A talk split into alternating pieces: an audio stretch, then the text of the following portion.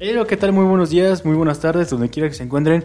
Hoy les damos una bienvenida a nuestro nuevo podcast Hombre Volvo.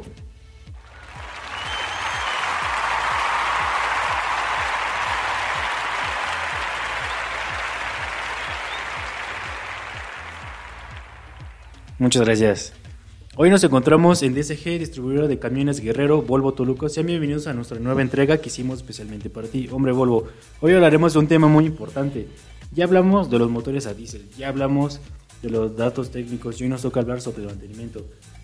Esencialmente por un hombre Volvo, con la compañía de nuestro invitado especial. Elías Olvera. Seguiremos con estos consejos que tenemos para ti. Seguro unos ya los conoces, quizás otros no. Pero descuida, aquí estaremos y tenemos un repaso para todos. Muy buenos días. ¿Cómo te encuentras, Elías? Bien, bien. ¿Qué hay? ¿Cómo estás? Yo también muy bien, gracias. Hoy nos da gusto que estés bien y que platicaremos un rato sobre el mantenimiento, pero cuéntanos, ¿cómo fue que te gustó el mundo automotriz? Pero más que nada, ¿cómo fue que te gustó trabajar con camiones? Bueno, es siempre uno trae ya destinado a lo que va a hacer, ¿no? Y entonces este, se me facilitó. Entonces, en base a, ese, a esa experiencia, eh, fue que me gustó más los camiones que los coches. Muy bien, muy bien. ¿Y en tu experiencia, ya cuánto tiempo llevas? Eh, ya son uh, más de 10 años en, en este ramo. Ejemplo, y en tu trayectoria, ¿cuáles son los principales componentes que se desgastan más y cuáles, cuáles son las causas con las que se conlleva a que un camión se lleve a servicio? Eh, bueno, las, las partes de desgaste, pues son obvio las de fricción y rodamientos, esa es la, la parte que más desgaste lleva, eh, por eso es, es eh, bueno el mantenimiento preventivo. Gracias. Sí. Por ejemplo, una buena revisión general detallada que recomiendes en una inspección para un mejor servicio de las unidades, ¿qué es lo que tú recomiendas? Que se revise con mayor detalle. No, al, eh, siempre va a ser con el mantenimiento preventivo, hacer una revisión, eh, primero inspección visual y ya después eh, a detalle con una muestra de aceite, con... Eh, lo primero es eso, una, un servicio preventivo. Yo no sabía sobre la, de la inspección visual, ¿cómo es que, qué es lo primero que checas? Eh, bueno, en, cuando es un rodamiento se revisa la, el aceite y que no tenga partículas de desgaste, que rebaba o ya físicamente la, eh, el lubricante ya, ya, no es, eh, ya no es consistente. Al trabajar en un servicio general, ¿tú qué pensarías que sería lo más complejo al trabajarlo? Eh, no, complejo no, eh, más a detalle o que requiere mm, más compromiso es en la revisión del motor, de motor en cuanto a, a, una calibración, a una media reparación, eso es eh, lo que lleva eh, más paciencia y más compromiso en el trabajo. Y por ejemplo, ¿hay un tiempo establecido de servicio para los componentes? O sea, ¿su vida útil tiene un tiempo establecido? Mm, Sí, claro, todo, todo componente tiene una vida útil, al igual que también todo el fabricante o todo el ensamblador te da también un, tiempo estimado para cambio y reparación. Entonces, eh, en el preventivo, lo que es el aceite, también tiene un tiempo, ya sea por kilometraje o por eh, horas de trabajo. Normalmente 25 mil, 35 mil kilómetros, eh, ya lo defines tú de acuerdo a la carga de trabajo.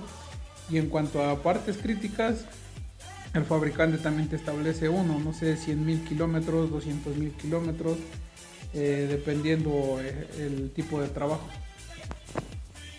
Por lo que te da un fabricante es un tiempo para hacer un cambio, pero supongamos que no te lo da el fabricante ni el producto que compraste. ¿Tú qué crees que es necesario checarlo antes de lo marcado de lo que te dé la pieza? Sí, sí, es importante revisarlo antes de, del reemplazo, de, de, acuerdo a la experiencia. También tú ya puedes decidir si solo con reajustar o, el reemplazo completo de la pieza eh, lo puedes hacer, pero normalmente si está ya establecido por un, este, un, ensambladora o un fabricante de equipo original, siempre te da un tiempo. Pero también en base a la experiencia lo revisas y si requiere un reajuste lo haces y si no es cambio, reemplazo completo. De las piezas más comunes, ¿cuáles las revisas antes? Eh, como te comentaba, son los rodamientos, valeros, tazas. Eh, en un motor, eh, después de hacer el, la revisión, pues pueden ser metales, metales de biela, metales de bancada, anillos. en este caso, si son camisas húmedas, pues el reemplazo de la camisa, si es que ya no sirve. Y si no, pues nada más con el, el cambio de metales y anillos. Entre tu experiencia, ¿cuál es el modelo de los Volvo que más te, te, ha gustado trabajar? No importa si es un modelo viejo o si es un modelo nuevo, ¿cuál es el que más te ha gustado? No, pues todos los modelos son de Volvo son, pues se puede decir, cómodos para trabajar. Todo es, todo camión es, es, bueno, todo todo camión es, eh, no sé, eh, te permite trabajar todo el camión, pues. Una facilidad de trabajo a los camiones. También por el tamaño, ¿verdad? Obviamente, imagino. En un servicio, bueno, a mí me entró la curiosidad. En un servicio, ¿qué comparación tiene un camión Volvo que es chato al que no lo es? No, no, no, no hay. Eh, bueno, eh, físicamente o en estructura, pues sí, sí, las dimensiones cambian, ¿no? Pero no, realmente no, no hay diferencia, es igual, este, puede ser motor, transmisión, o sea, igual que cualquier camión con sus ejes, solo es la, la configuración del tren, pero al final es, sigue siendo lo mismo y para el trabajo del motor, pues igual también este, la, la cabina es abatible, entonces la puedes remover y sin problema puedes trabajar.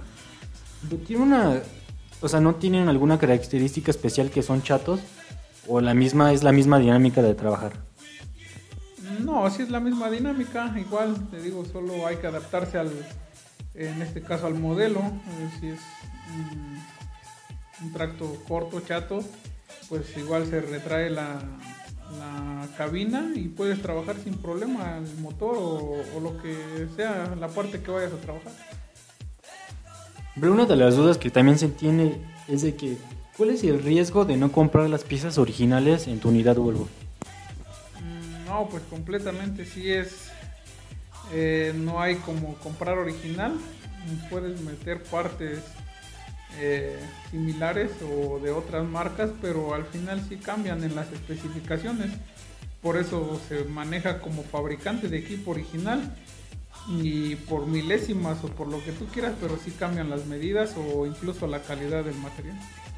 Para este podcast que se hizo especialmente por el hombre Volvo, antes de finalizar, ¿qué consejo tú le darías en un en un servicio antes y después?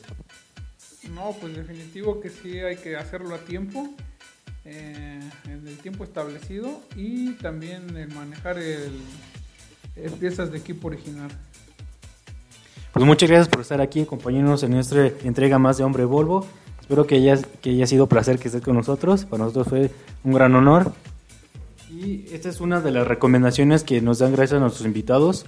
Espero que sea de mucha utilidad para ti y espero que lo compartes, que lo compartas con tus amigos, con tu familia, con algún conocido, en redes sociales, Facebook, Instagram, donde tú quieras. Y te esperamos en una nueva entrega que hicimos especialmente para ti. Y nos veremos en un nuevo capítulo y con agradecimiento por venir con nuestro invitado especial. Gracias, saludos. Que estés muy bien, nos vemos en una nueva entrega.